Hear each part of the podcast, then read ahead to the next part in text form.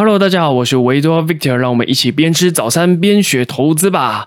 那在开始今天的主题之前呢，我想要先说一下，因为我的节目名称叫做投资早餐吧，但是呢，我发现我上传新节目的时间几乎都在晚上，好像跟这个节目名称有点不太搭，所以呢，我也会做一些调整啊。那我要先感谢呢，阿修有在我的 YouTube 频道底下提醒我这一点。那也要特别感谢呢，诗伟有在我的 Podcast Firstory 平台底下留言。那他说呢，我的节目很适合在做早餐的时候听啊，真的非常感谢。所以呢，从这集节目开始，我会尝试将节目更新的时间调整为早上，希望大家可以边吃早餐，呃，你要边做早餐也是可以的，边听我的节目一起学习投资理财，打破大家对于投资理财的一些迷思哦。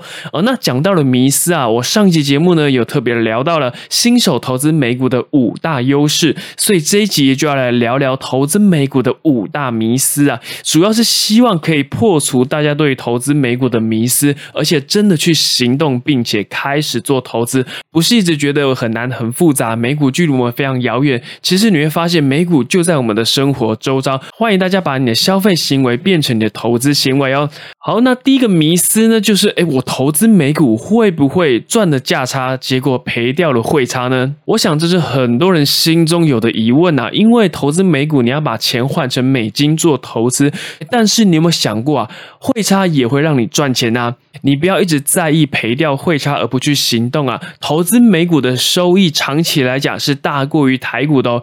那如果你真的很在意汇差的话，你也可以在台湾这边开一个外币账户，而且我们都是这样操作的。像目前呢，台币换美金的汇率是非常划算，那你就可以多换一点。你可以定期定额的换，或者是定期不定额的话，慢慢把你的成本压低。等到累积一定的数量之后呢，你再把钱汇到美国的券商哦。那等到你未来。赚够钱要把钱汇回台湾的时候呢，也是先汇到你的外币账户啊。这个时候还是美金兑美金嘛，没有汇差的问题。等到你觉得哎，美金换台币的汇率很漂亮的时候呢，你再换成台币就可以啦。透过这样的方式呢，你可以让汇差的问题降到最低。所以呢，千万不要因为汇差就不去做投资啊。你要记得一点就是呢，汇差有可能会让你赚钱哦。那第一个很常见的迷思就是，我开这个美国券商的。流程好像很麻烦哦。我跟他讲哦，随着网络科技越来越发达，现在你开户呢，已经不像以前要飞到美国一趟了。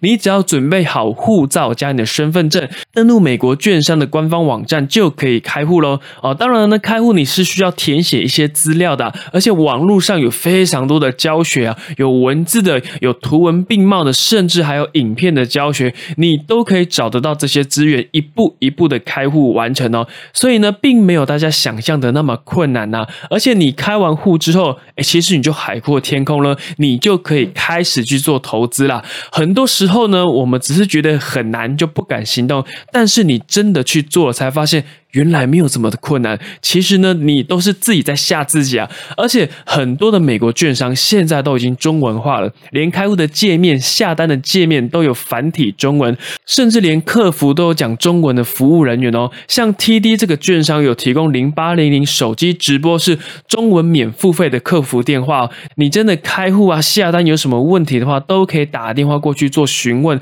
完全没有语言的隔阂啊！但是你要记得，在美国的上班时间拨打。因为我们跟美国是有时差的哦，所以呢，开户没有你想象的麻烦呐。唯一的理由跟借口就是你不想行动而已啊。好，那第三个迷思呢，就是投资美股英文要很好。哎，我跟大家讲哦，这个当然是不用的，因为美股上市公司啊，除了就在我们生活周遭之外呢，生意模式也很简单易懂，而且呢，这些公司几乎是全球化的经营，所以当然会有中文化的网页跟资料都可以去查看。哎，要不然嘛，大家知道有 Google 翻译吗？Google 翻译已经可以翻译整个网页喽，而且精准度高达了八十 percent 哦，所以英文不好真的不是阻碍，也不是障碍。像我来讲呢，我的英文程度就没有很好，大家知道吗？我以前考大学联考的时候呢，英文成绩是底标。啊，底标就是比低标还要低的成绩啊！但是呢，我还是可以投资美股，而且绩效一样可以是非常的稳定啊！那我再跟大家讲一下，其实英文不好反而是一个优势啊。为什么呢？因为那些美股上市公司一有什么消息发布的话，通常第一手的消息一定是英文的。那你看不懂，你也不会想看，所以呢，你就不会看成新闻媒体消息影响你的投资决策。你做出来的投资决定呢，反而会比较正确的哦。所以要记得把你的劣势转换成优势哦。那第四个常见的迷思啊，就是钱放在美国安全吗？啊，这个问题呢，其实也蛮多人会询问的哦。我先讲一下美国券商的部分呢。如果你按照正常的程序去开美国的券商，那还有记得你要选择安全有保障的美国券商哦。这个我有在第十一集的节目有特别提到，那欢迎大家可以再去复习一下哦。那你要把钱汇回台湾啊，这个是没有问题的哦。但是如果你选择的是比较没有保障的券商，你就要小心出金的。的问题就会发生出金不了的问题了。再来是钱放美国到底安不安全呢？那我想要反问你一个问题啊：钱放在台湾就会比较安全吗？而这个可能会牵涉到一些政治的问题，我就不做太多的说明啊。我只能说呢，那些真正有钱的人呢，不会只把钱放在同一个地方，但是几乎会有一部分的钱是放在美国。而且呢，最近呢，我身边也有几位财富状况还不错的朋友，他们也会私底下来询问我。如何去呃投资美股？如何去开美国的券商？因为呢，他们想要把一部分的钱放在美国，除非美国真的不行啊，真的完蛋了，那钱放在美国好像是一个很危险的事情呢。但是我想呢，呃，这个几率应该是低很多很多很多啦。所以简单来讲，你还是要分散风险哦。那第五个常见的迷思呢，就是投资美股没有涨跌幅的限制，好危险呐。那我先跟大家讲台股这边呢，台股从民国一百零四年六月一号开始，涨跌幅限制从七 percent 放宽到十 percent。那这个限制呢，看起来好像是在保护整个股市机制啊，但是其实呢，在欧美的主要市场并没有涨跌幅的限制哦，所以很多人就会担心，哎，投资美股又没有涨跌幅的限制，那会不会股价就一路往下滑，一去不复返呢？这个状况是有可能发生的，但是你反过来想，上涨也是没有天花板的哦。而且我们是要投资好的公司，对吧？要投资在有在赚钱，甚至赚钱越来越多的公司，那股价长期来讲也会跟着水涨船高。那些不好的公司，长期亏钱的公司。甚至亏钱越来越多的公司，哎，反而应该要下市才对啊！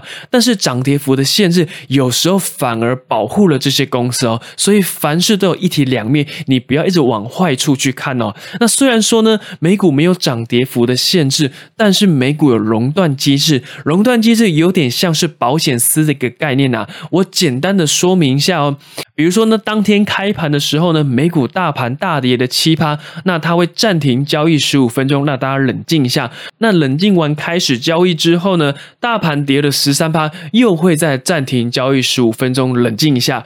那如果再冷静完再开始，大盘跌二十趴。那当天呢，就会提早关门休息啊，就像去年二零二零年初发生疫情的时候嘛，大家知道吗？美股在一个月内就发生了四次的熔断哦，这是一个很罕见的状况。